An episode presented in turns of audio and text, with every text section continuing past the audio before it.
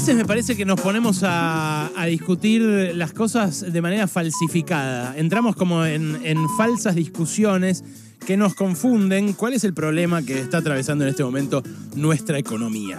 Eh, me llamó la atención, por ejemplo, un proyecto de Martín Tetaz vinculado con las expensas, donde eh, procura eh, ponerle un tope a los incrementos salariales de los encargados de edificios para eh, que las expensas no crezcan tanto por encima de los ingresos de eh, quienes eh, viven en esos edificios de propiedad horizontal y sobre todo, más especialmente, de quienes alquilan en esos edificios de propiedad horizontal. Bueno, la verdad que es algo, me parece, que confunde el problema. porque me puse a buscar y el sueldo de un encargado de edificios está apenas por arriba de la línea de pobreza. Eh, en la planilla salarial junio 2022 de Suter, por ejemplo, dice que el encargado permanente con vivienda eh, tiene 101 mil pesos de sueldo en la máxima categoría, en la mínima 84 mil. Eh, el que no tiene vivienda en el edificio tiene 119 mil pesos en el caso de la categoría máxima y 99 mil en el caso de la categoría mínima. Es posible que estos sean los eh, datos de la planilla salarial para, eh, para el neto del bolsillo y que a esto se le agreguen otros costos que tienen los eh, consorcios, vinculados en algunos casos a la tarea, la ART, la obra social y demás, pero en otros casos a regulaciones e impuestos ridículos que no entren en, la, en, este monto. ¿no? Entonces uno dice, bueno, sí, no es el sueldo, pero sí son todas las cargas alrededor el sindicato, todo lo que hay asociado al encargado de edificios. Pero también pregunté por esto y la verdad es que no le llega a sumar otro tanto, o sea, no llega a multiplicar por dos el sueldo de la planilla salarial, ni loco. Tampoco coincide eh, el aumento de los salarios de los porteros, perdón, de los encargados de edificios, sé que no le gusta que le digan porteros, eh, en los últimos años con lo que aumentaron las expensas. Eh, no, no hay, obviamente hay una correlación porque los dos suben, pero no hay una correlación total. ¿Por qué? Y bueno, porque han aumentado en el caso de las expensas otros gastos que entran dentro de este rubro que no son el costo salarial. Eh, y ahí entran un montón de curros. Yo que viví muchísimo tiempo en departamento, que nació, nací cuando mi familia vivía en un departamento y que durante mucho tiempo lidié con eh, una administración de consorcios que odiaba, obviamente, como todo, todo el mundo odia al administrador de, su consorcio, me parece, salvo eh, algunas excepciones. lo que veía en la liquidación es un montón de curros, de gastos injustificados, de gastos por los cuales nadie explicaba ni hacía una, explica una licitación pública, en una compulsa de precio. Entonces uno terminaba creyéndole al administrador, que a veces es un vecino del edificio o a veces es una, una administradora de esta que tienen muchos edificios y que es peor todavía porque ni siquiera rinde cuenta con la presencia y terminabas pagando cualquier cosa. Entonces, claro, eh, se puede apuntar a lo más delgado, eh, se puede apuntar, eh, y, con lo más delgado me refiero al laburante, no al gremio, que el gremio de los encargados de edificios es muy poderoso y tiene sus resortes, sus medios, un montón de otras cosas, pero es muy fácil cargar contra el encargado, contra esa persona que está ahí eh, en el edificio trabajando y no encontrar eh, la explicación eh, a un problema mucho mayor, mucho más estructural, que es que el sueldo, no el sueldo del encargado, sino el sueldo de quien vive en el edificio es bajo. No es el problema que el portero gane mucho, el problema es que el inquilino gana poco. El problema es que el propietario también gana poco.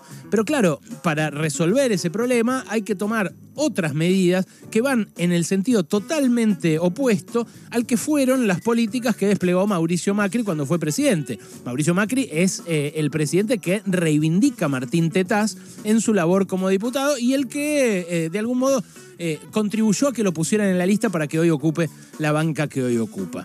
Bueno, es un falso debate, el debate sobre el sueldo del, portero, un falso debate al que nos tiene acostumbrados la derecha, por otra parte, porque siempre se fija en el, eslabón más débil y nunca en los problemas estructurales que explican por qué eh, todos los eslabones de la cadena terminan siendo débiles. Pero es un falso debate también el que se generó con la difusión de una lista ridícula de beneficiarios de los subsidios a la energía que difundió eh, primero eh, Jorge Rial eh, en su programa en C5N y después Página 12 en su portal y, y en el diario. La lista de personas que percibieron subsidios a la energía durante estos últimos años, que somos todos básicamente, salvo un puñadito muy pequeño de gente que renunció a los subsidios cuando se abrió esa opción hace 11 años, o sea, hace un montonazo de tiempo.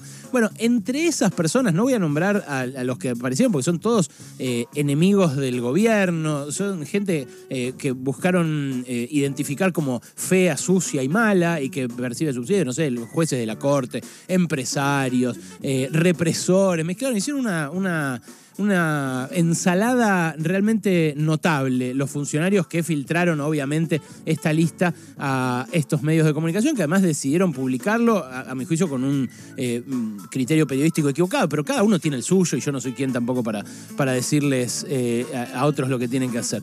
Ahora, una de esas personas era Marcela Tiner, la hija de Mirta Legrand. Y a, mí, a, Marcela Tiner la fueron a buscar a la puerta de la casa eh, para preguntarle, un movilero de Jorge Rial, justamente. ¿Qué contestó Marcela Tiner sobre el subsidio? Escucha.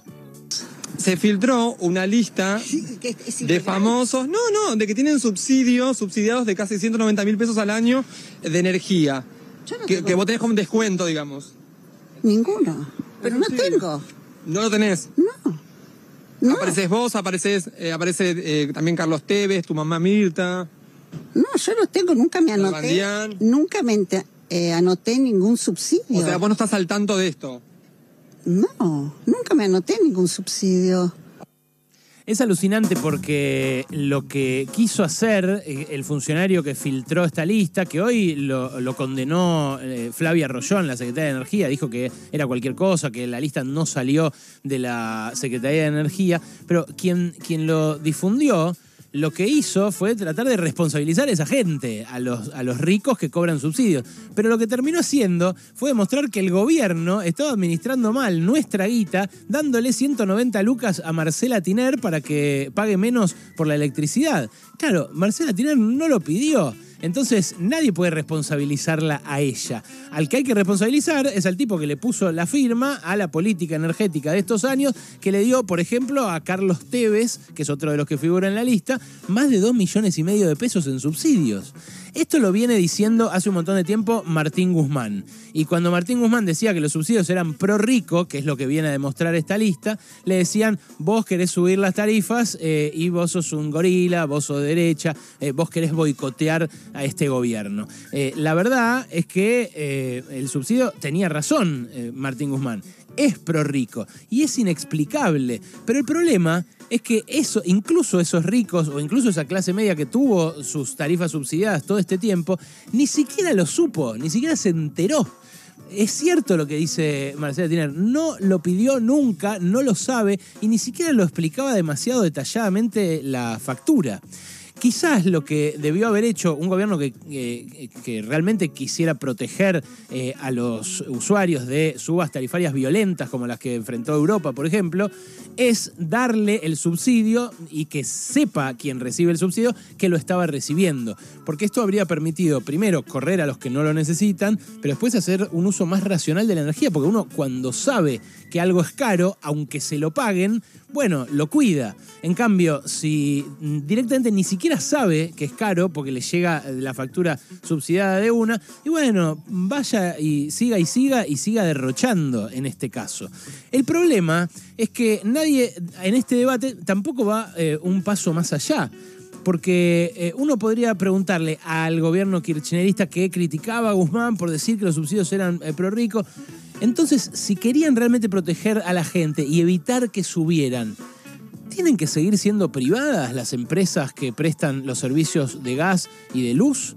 Porque no son privadas en todo el mundo, ¿eh? son privadas eh, en Estados Unidos desde siempre, eh, pero son estatales en Europa, por ejemplo, desde siempre. Y algunas de nuestras empresas de servicios públicos están en manos de empresas europeas que son estatales, pero de estados europeos. O sea, nuestra eh, distribución, nuestro servicio público, y concretamente la distribución, que es el último eslabón, el que conocemos porque es el que sale en la factura, está en manos estatales, pero de otros estados extranjeros, en algunos casos. Empezó esto eh, paradigmáticamente con Electricité de France, con la empresa eh, francesa que se quedó con Edenor apenas fue privatizada durante el menemismo. Ahora, esta discusión no la planteó nadie, no la planteó nadie adentro ni afuera del gobierno eh, cuando se discutía la cuestión tarifaria. Los márgenes de lo debatible eran si había que subsidiar mucho, poquito o nada. Pero en todo caso, si el gobierno iba a poner 6 mil millones de dólares,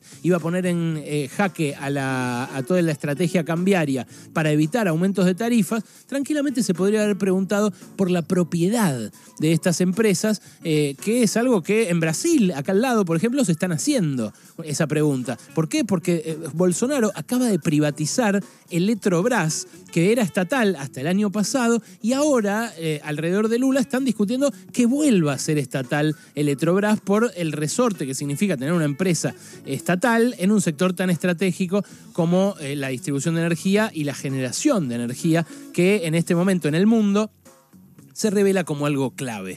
Algo clave eh, ante la guerra, algo clave ante la crisis energética, algo clave ante el, eh, ¿cómo decir?, el peligro existencial al que nos enfrentó la pandemia también, cuando vimos que eh, el mundo de repente tenía que hacerse bicho bolita y ver cómo aguantaba. Bueno, con, lo, con la marcha de ayer de la CGT también se podría decir que hubo un falso debate, porque está el falso debate de el bono o la paritaria. Y claro, lo que se debate ahí, una vez más, es lo deprimidos que están los sueldos. Eh, y el problema para la CGT es que los sueldos se deprimieron ante sus ojos, con las paritarias libres y abiertas. Entonces, eh, ahora hay que resolver esa cuestión y hay que resolverla eh, con el bono y con la paritaria. Es una falsa dicotomía, bono o paritaria.